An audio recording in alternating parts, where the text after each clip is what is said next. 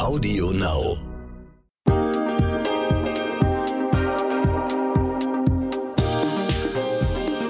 Herzlich willkommen zum zweiten Teil unserer Doppelfolge Frauen und Karriere. Heute geht es ans Eingemachte. Also wie starte ich eine Karriere und welche Punkte sind besonders wichtig? Was gilt es zu beachten? Darüber will ich heute sprechen. Hallo auch von mir, Kirsten Frintrop. Ich möchte an dieser Stelle eure Host Sabrina Markgraf kurz unterbrechen und sie einmal direkt fragen, wie sie ihre Karriere angegangen ist. Denn wenn ich bei mir persönlich gucke, war da kein exakt durchgedachter Plan. Ich würde eher sagen, ich habe zur richtigen Zeit die richtigen Chancen gesehen und ergriffen. Sabrina, wie war das bei dir?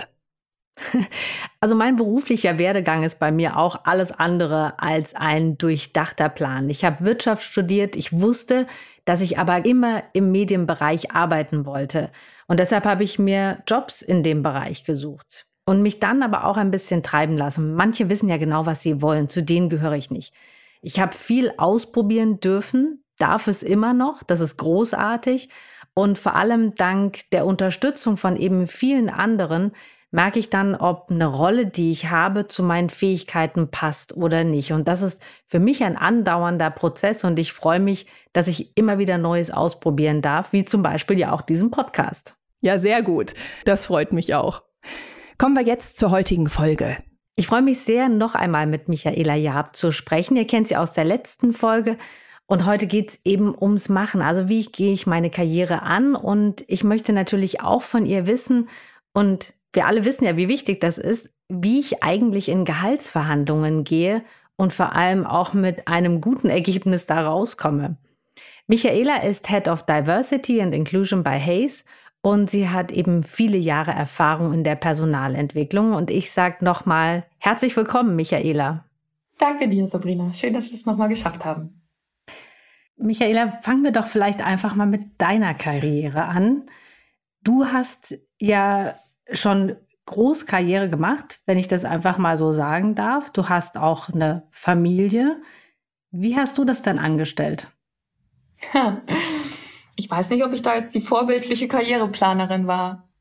Aber ich weiß auch gar nicht, ob man das sein muss. Ähm, Eben. Ich bin sehr erfolgreich von einer offenen Tür in die andere gefallen. Und ich hätte ähm, diese Karriere so, wie sie jetzt die letzten, äh, wie lange arbeite ich jetzt? 20 Jahre ähm, sich entwickelt mhm. hat, nie planen können und auch nicht vorhersehen können.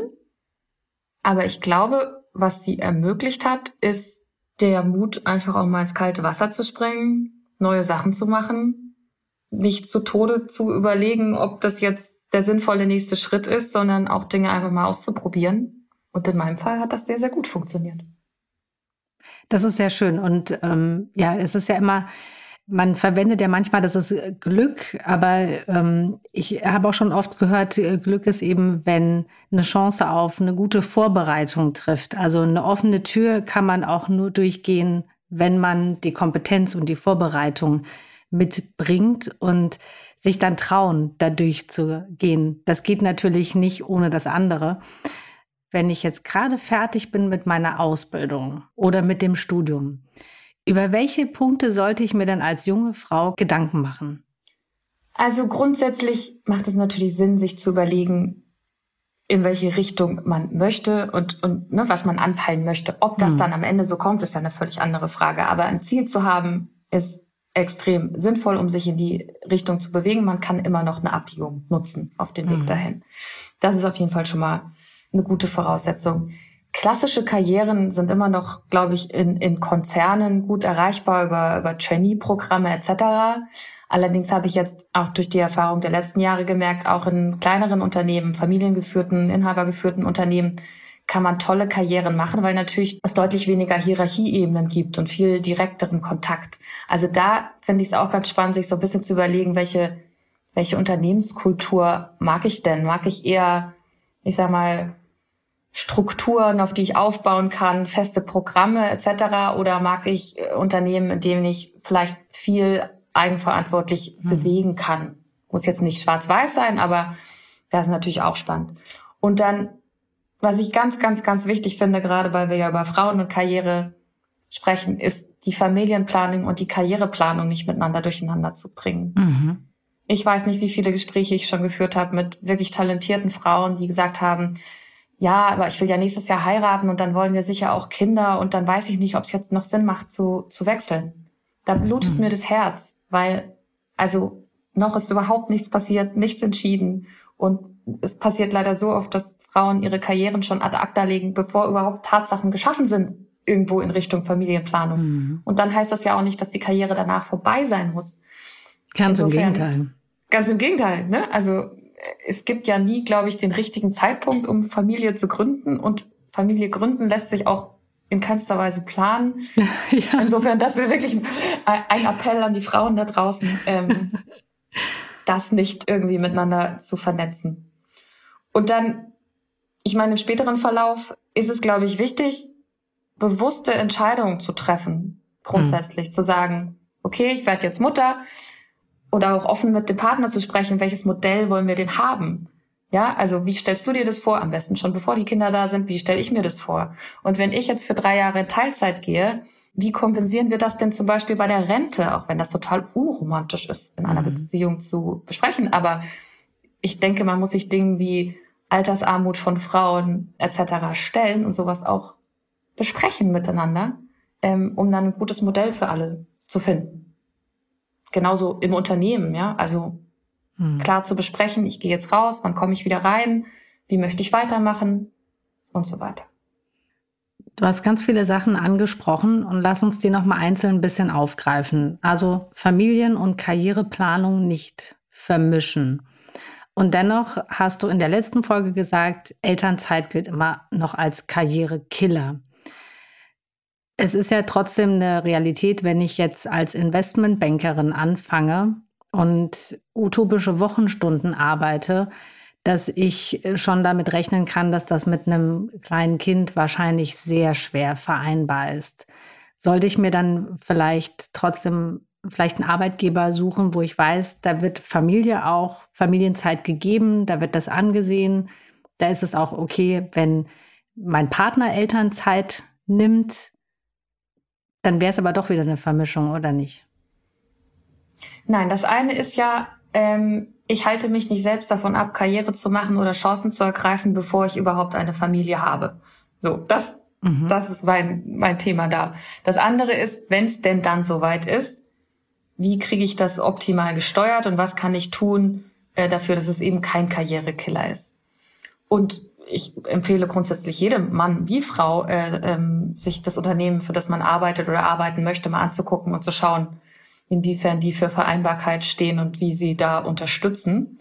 Ähm, ich würde aber auch nicht allzu schnell eine Karriere aufgeben, nur weil mir jetzt im Moment noch nicht einfällt, wie das dann in Teilzeit aussehen kann. Also da würde ich ganz proaktiv äh, auch das Gespräch suchen mit dem Unternehmen und sagen, hm. Was könnt ihr mir da anbieten? Kann ich einen kleineren Account ähm, für eine bestimmte Zeit nehmen? Gibt es irgendwie ein spannendes Projekt, was ich für eine Weile übernehmen kann, aber sicherstellen kann, dass ich nicht aus dem Karrierethema komplett aussteige. Also ich finde es auch völlig mhm. legitim und es muss ja die Entscheidung jeder einzelnen Frau oder jedes Mannes, der Elternzeit macht, sein, zu sagen, ich trete jetzt drei Jahre oder so kürzer. Ich kann jetzt nicht 80 Stunden arbeiten. Hm. Aber wichtig, wenn man weiter Karriere machen will, ist eben nicht ganz aus dem Spiel auszuscheiden, sondern trotzdem nah dran zu bleiben, bei den Themen aktuell zu bleiben, mit den Menschen vernetzt zu bleiben ähm, und dann zu sagen, wenn man wieder so weit ist, zu sagen, hey, jetzt bin ich wieder ähm, bereit, den nächsten Schritt zu machen, mehr Verantwortung zu übernehmen, neue Aufgaben zu übernehmen. Und das finde ich auch wichtig für Unternehmen, da eben den Blick zu behalten, nicht, ah, okay, die ist jetzt ausgefasst oder der ist jetzt ausgefasst, ähm, sondern diese Menschen immer wieder zu fragen, wie sieht's aus? Möchtest du nächste Schritte machen? Mhm. Angenommen, ich als Frau bin schwanger und ich habe das erlebt, ich, das, das Baby war noch nicht auf der Welt und alle haben mich gefragt, wann fängst du wieder an zu arbeiten? Und ich dachte, oh, Moment, ich weiß, ich, ich bin gerade all over the place. ich ich habe überhaupt keine Ahnung, weil ich möchte ja vielleicht auch, vielleicht fühle ich mich ja auch wohl als Vollzeitmutter. Das weiß ich ja vorher gar nicht, zumindest für eine Zeit. Wie gehe ich damit um, wenn ich dann sozusagen in die Kinderplanung, wenn das konkreter wird und ich weiß, okay, dann steige ich ein Stück aus.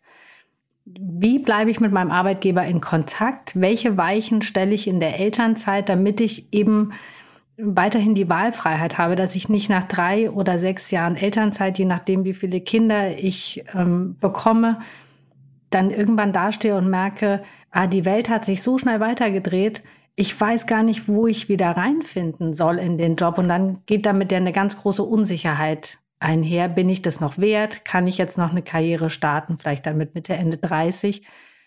Wie mache ich das im Vorfeld? Wie plane ich das? Also ich glaube, jede Vereinbarung, die man vor der Elternzeit mit dem Unternehmen oder dem Arbeitgeber ähm, trifft, ist ja flexibel und abhängig von ganz vielen Faktoren, die man zu dem Zeitpunkt mhm. nicht kennt oder auch nicht mitbestimmen kann. Ähm, trotzdem würde ich niemals in Elternzeit gehen, ohne so ein Gespräch geführt zu haben und zu sagen, unter den jetzigen Parametern würde ich sagen, ich mache zehn Monate, zwölf Monate, vier Monate Elternzeit und komme dann mit x Prozent wieder. Und das ist ja nicht in Stein gemeißelt. Aber es gibt dem Unternehmen ja auch eine gewisse Planungssicherheit zu sagen, okay, brauche ich da jetzt eine Elternzeitvertretung oder schaffen wir die, wenn es nur vier Monate sind, ähm, ne, kann die Führungskraft mhm. das auffangen? Wie wollen wir das machen? Und dann muss man einfach in Kontakt bleiben. Also ich glaube, auch wenn man einige Jahre in Elternzeit bleibt, weil man mehrere Kinder nacheinander bekommt, darf man einfach nicht den Connect zum Arbeitgeber, zu den Kollegen und auch zur Branche und den Fachthemen verlieren, ähm, weil dann ist die Gefahr sehr hoch, dass man einfach wieder von Null anfängt. Das heißt immer mal wieder, da sind wir wieder beim Netzwerken. Also das Netzwerk in meinem Unternehmen weiterhin aufrechterhalten und auch mich selbst immer wieder ins Gespräch bringen und sagen, ich bin noch hier und ich möchte gerne zurück und wie, vielleicht kann ich ja auch zwischendurch noch Weiterbildungen machen und so weiter. Absolut. Also wir haben einen Top-Manager bei uns im Unternehmen, der das ganz, finde ich, vorbildlich macht und ähm, ganz regelmäßig mit den Kolleginnen in Elternzeit einfach mal einen Kaffee trinken geht, einfach um in Verbindung zu bleiben. Aber ich finde das ist halt auch keine Einbahnstraße und in, aus Unternehmenssicht ist es halt auch wirklich schwierig, wenn nach fünf Jahren jemand mit drei Wochen Vorlauf äh, anruft und sagt, hallo, da bin ich wieder und äh, jetzt, ich habe ja meinen rechtlichen Anspruch. Mhm. Natürlich hat sie das oder er das, absolut. Aber ähm, ja, Unternehmen wollen ja auch irgendwie planen und ich glaube, wenn man das wertschätzend für beide Seiten gestalten will, dann indem man langfristig proaktiv auch informiert, was der Plan ist, ob die Pläne sich geändert haben und sein Netzwerk genau weiter bespielt. Also ist Elternzeit kein Karrierekiller? Muss nicht sein, nein. Wenn ich als Frau Stellenanzeigen lese und mich auf den Job bewerben möchte, wie viel dessen, was da drin steht, muss ich denn tatsächlich mitbringen? das ist auch ein Thema, was wir Unternehmen ähm, seit langem versuchen näher zu kriegen äh, oder näher zu bringen ähm, dass sie doch bitte ihre Stellenbeschreibung noch mal kurz scannen sollen und überlegen, welche davon wirklich erfolgskritisch sind. Weil äh, die eierlegende Wollmilchsau, die irgendwie noch keine 30 ist, aber schon 20 Jahre Erfahrung genau. und einen Doktor und ein äh, Prädikatsexamen und ähm, was auch immer hat, ähm, die gibt es nicht auf dem Markt. Und äh, es gibt sehr spannende Studien, die zeigen, dass Männer ganz anders über solche Stellenanzeigen drüber lesen. Also die sehen die ersten drei, ja, kann ich, hm, danach wird schwierig, ist jetzt sehr mhm. klischeehaft dargestellt. Ähm, das andere kann ich noch lernen, passt, bewerbe ich mich. und die Frau macht bei den ersten acht check, check, check, check und bei neun und zehn, ah, kann ich nicht, alles klar, ist nicht mein Job. So, also etwas überspitzt, aber ähm, man sollte sich wirklich überlegen, ob jemand fließend verhandlungssicher Englisch sprechen muss, um zweimal im Jahr mit der Zentrale in UK zu sprechen oder ne, andere Dinge sich anzugucken. Insofern, ich würde ja immer empfehlen, einfach mal bewerben. Mhm. Kann ja nichts passieren.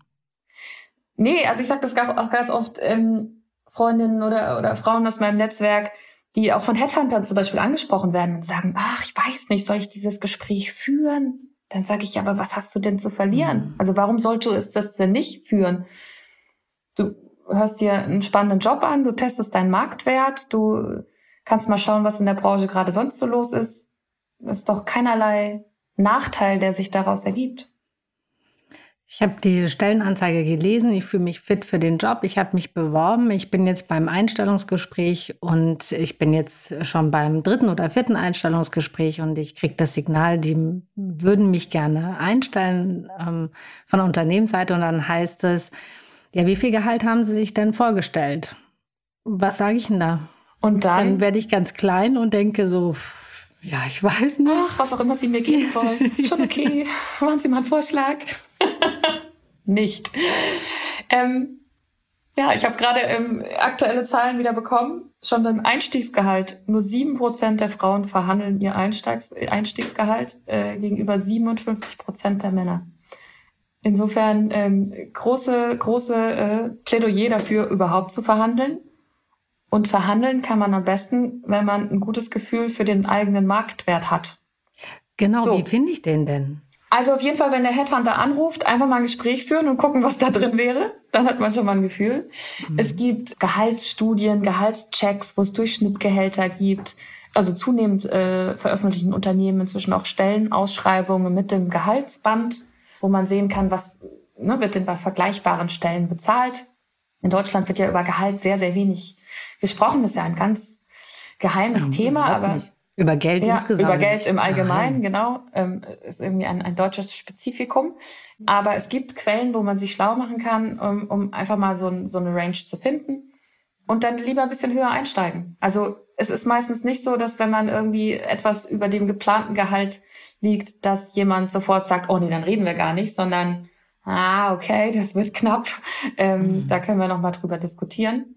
Aber wenn sie eine Zahl, wenn jemand eine Zahl vorschlägt und der Arbeitnehmer so, sofort sagt, alles klar, so machen wir es, dann weiß man, dass man drunter lag. Das ist blöd. Ich möchte eigentlich, dass, also zumindest mich im oberen Mittel bewegen, oder? Dass ich nicht die Personalabteilung mir gegenüber sitzt und sagt, ja, ein bisschen weniger war schön gewesen, aber wir machen das. Genau, machen das, das, wäre, das wäre das Optimum. Mhm. Weil wenn ich beim Einstiegsgehalt schon nicht äh, verhandle, also die größten Gehaltssprünge macht man tatsächlich in den allermeisten Fällen nicht innerhalb eines Unternehmens, sondern wenn man zwischen Unternehmen Positionen wechselt. Da sind die richtig großen Sprünge drin. Wenn ich dann aber nicht verhandle oder schlecht verhandle, ab da gibt's dann die jährlichen zwei, drei, fünf Prozent, je nach Branche. Mhm. Und wenn ich da schon 10.000 niedriger eingestiegen bin als mein Kollege, der verhandelt hat, dann werde ich das nie wieder aufholen und ähm, der Kollege wird äh, immer weiter enteilen. Ja, seine Gehaltssprünge sind dadurch dann natürlich immer größer. Das heißt, ist es unmöglich, einen Gehaltssprung nachzuholen, wenn ich nicht gut verhandle innerhalb des Unternehmens, weil kann ich nur mein Gehalt ändern, indem ich den Arbeitgeber wechsle? Nein, sicher nicht. Ähm, es gibt in vielen Unternehmen ja auch Gehaltsbänder, die dann mit bestimmten Rollen ähm, verknüpft sind, also wo man dann automatisch angehoben wird oder ähm, ne, wenn man in Unternehmen mit Tarifbindung ist. Aber klassischerweise sind die unterjährigen Gehaltserhöhungen, die es dann vielleicht einmal im Jahr gibt, nicht annähernd so groß wie eben Sprünge, die durch Unternehmenswechsel oder Beförderung ähm, passieren. Und die passieren ja nicht so oft wie klassische Gehaltsrunden. Also, hm. also besser verhandeln. Überhaupt verhandeln. Anfangen zu verhandeln. Anfangen zu verhandeln. Was, was kann ich denn noch rein verhandeln? Wenn ich sage, mit dem Geld, ich habe jetzt vielleicht ein gewisses Niveau, das ist ähm, für mich, das ist für mich gut, das wäre vielleicht auch schon eine Verbesserung gegenüber meinem vorherigen Job. Was wird denn häufig vergessen bei Gehaltsverhandlungen? Weil es gibt ja noch so viele andere potenzielle tolle Sachen, die ein Unternehmen mir ermöglichen kann, die nicht direkt monetär sind, aber die zum Beispiel in Weiterbildung genau. einzahlen und so weiter. Ja. Also grundsätzlich in der Verhandlung, ich bin keine Verhandlungstrainerin, aber die Erfahrung zeigt, dass ich jetzt mal ein fiktives Beispiel, ich habe gesagt, ich möchte 60.000 und das Unternehmen sagt, sie kriegen nur 55 dann bitte nicht sagen, okay, stimmt, ich bin 5000 weniger wert, sondern wie kompensieren wir denn die 5000, die ich eigentlich mehr wollte? Ne? Weil da hat man ja sehr gute mhm. Verhandlungsposition. Und was könnte der Gegenwert für diese 5000 sein? Und ähm, du hast es schon ganz richtig gesagt, es können Weiterbildungen sein, die teilweise ja sehr teuer sind. Das können auch Weiterbildungstage sein, die man nicht als Urlaub nehmen kann. Das kann Urlaub sein. Das können Stundenregelung sein, ähm, wie man, wie man ähm, Überstunden abfeiern kann. Das können Dienstwegen oder hoffentlich in Zukunft eher Mobilitätsbudgets sein, wo man schauen kann, ähm, was man zusätzlich ähm, da noch reinbringen kann. Es können natürlich auch variable Vergütungen sein. Man kann ja auch bereit sein, ich sag mal, ehrgeizige Ziele zu erreichen, aber dafür die Variable zu erhöhen. Da kann man ja auch immer noch so ein bisschen spielen. Ist es jetzt Fixum oder Variable? Hm. Wie risikobereit bin ich da? Also das Gehalt oder das Fixgehalt ist nicht das Einzige, was ich in den Verhandlungstopf schmeißen kann. Angenommen, ich habe große Karrieresprünge gemacht und merke aber, dass ich jetzt wieder eigentlich gerne ein bisschen zurücktreten möchte. Wie mache ich das? Was sollte dich hindern, es zu tun?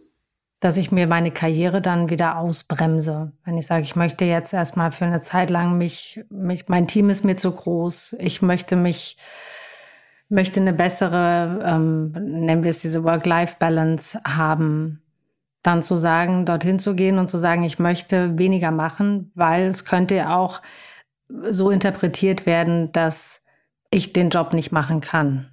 Hm. Puh, ist eine recht individuelle Frage. Ähm, was man zunehmend macht, auch in größeren Unternehmen, ist das Thema Jobs zu teilen. Also ne, Führungskräfte-Tandems zum Beispiel einzuführen und zu sagen, ich möchte mich zurückziehen, aber ich fände es super, oder was heißt, ich möchte ein bisschen reduzieren, ähm, aber mein Know-how soll ja trotzdem hier bleiben, können wir eine gute Ergänzung für mich finden. Und ich glaube, manche Dinge kann man auch ganz offen kommunizieren, wenn man eine gute Führungskraft hat und dann aber auch, was ich eingangs schon sagte, klar machen, dass das eine temporäre Entscheidung ist und dass man damit aber nicht für immer raus sein möchte aus dem Spiel, sondern dass man die und die Herausforderung aktuell hat und sich deswegen ähm, im Moment vielleicht auch anderen Prioritäten zuwenden möchte. Das ist doch legitim. Ich glaube, das ist weniger ein Problem als vielleicht eher ein bisschen so ein Statusverlust, Angst, die man dann selber hat. Aber deswegen nimmt man sich ja nicht direkt aus dem Spiel. Fehlt es an Vorbildern, an weiblichen, die nach oben gehen und vielleicht auch manchmal ja, uns das vorleben, wie es geht und wie wir für uns einstehen können besser?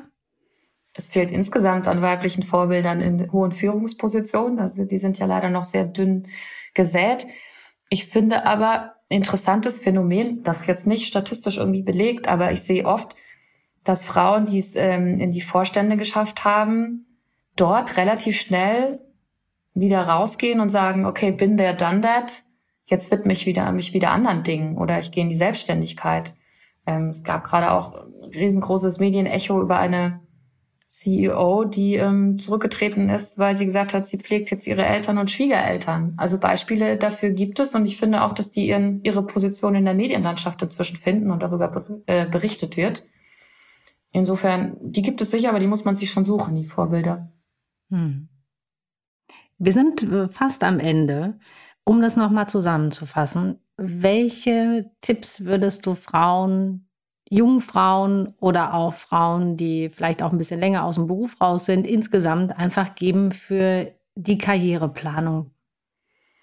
Also ohne da jetzt nochmal alle Punkte aufzählen zu wollen, würde ich, also mein, ich glaube, das Wichtigste ist, traust dir zu, probier es aus, was soll denn passieren? Also ich glaube, dass wir Frauen uns unabhängig von den ähm, Leitplanken, die uns aufoktroyiert werden, so oft auch selbst zurückhalten oder uns Dinge nicht zutrauen. Ja, wir hatten es über Verhandeln, wir hatten es über Netzwerken, wir hatten es über offene Türen. Da muss man einfach mal auch durchgehen. Ähm, und ich finde es ganz wichtig, dass wir Frauen uns auch gegenseitig bestärken, durch diese Türen zu gehen und uns gegenseitig unterstützen und uns auch Halt geben gegenseitig. Aber ich glaube, ja, dieses einfach machen, Hashtag einfach machen, habe ich mal gehört, ist eine gute Sache. Und wenn es nicht das Richtige ist, dann kann man das immer noch ändern. Also ich glaube, man muss ja auch nicht die Entscheidung für den Rest des Lebens damit treffen. Da trifft man andere Entscheidungen, nicht in der Karriere. Das stimmt. Ich habe noch zwei Abschlussfragen für dich. An welchen Vorbildern hast du dich denn bislang orientiert in deinem bisherigen Berufsleben, auf deinem Weg? Ähm, interessanterweise was ja auch relativ naheliegend ist, ähm, an meiner Mutter, die aber genau den anderen Weg gegangen ist und mir immer eingepläut hat, es nicht so zu tun. Mhm. Also die, der die Bildung verwehrt wurde, weil sie in einem sehr kleinen Dorf äh, aufgewachsen ist, wo Mädchen sowieso nicht aufs Gymnasium gingen und sowieso nicht auf weiterführende Schulen und die dann immer ganz extrem in meine Bildung investiert hat, die nie wieder den Einstieg ins Berufsleben wollte, also bewusste Entscheidung, dann aber später in ein tiefes Loch gefallen ist weil die Kinder aus dem Haus waren. Also da habe ich immer so diesen Gegenpol gesehen und sie hat mir auch immer mitgegeben, mach das nicht so. Das hat mich sehr begleitet. Und ansonsten habe ich ja ganz, ganz viele tolle Frauen in meinen Netzwerken und äh, auch in der Nachbarschaft und Freundinnen, ähm, die ganz, ganz unterschiedliche Wege gehen, aber die Wege gehen, die sich für sie richtig und gut anfühlen.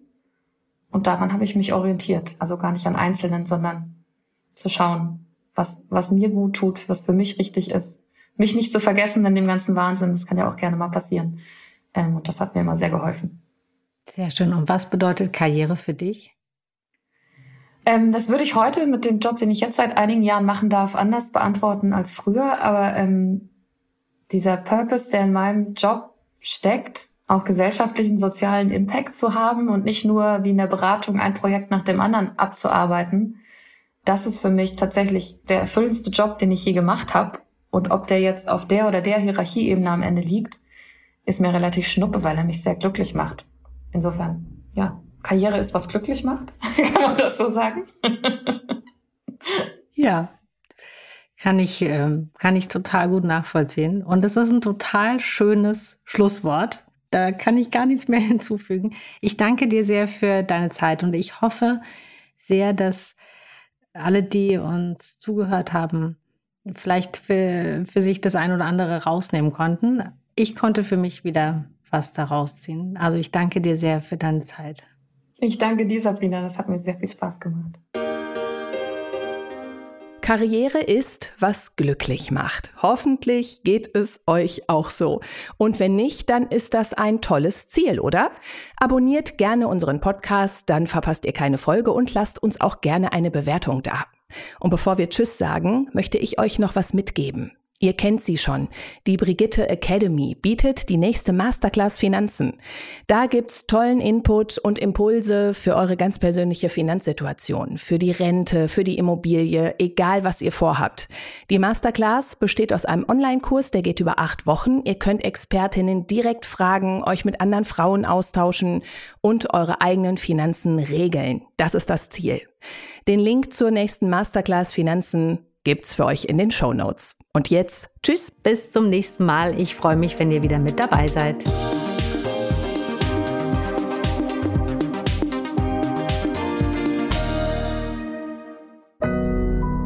Audio Now.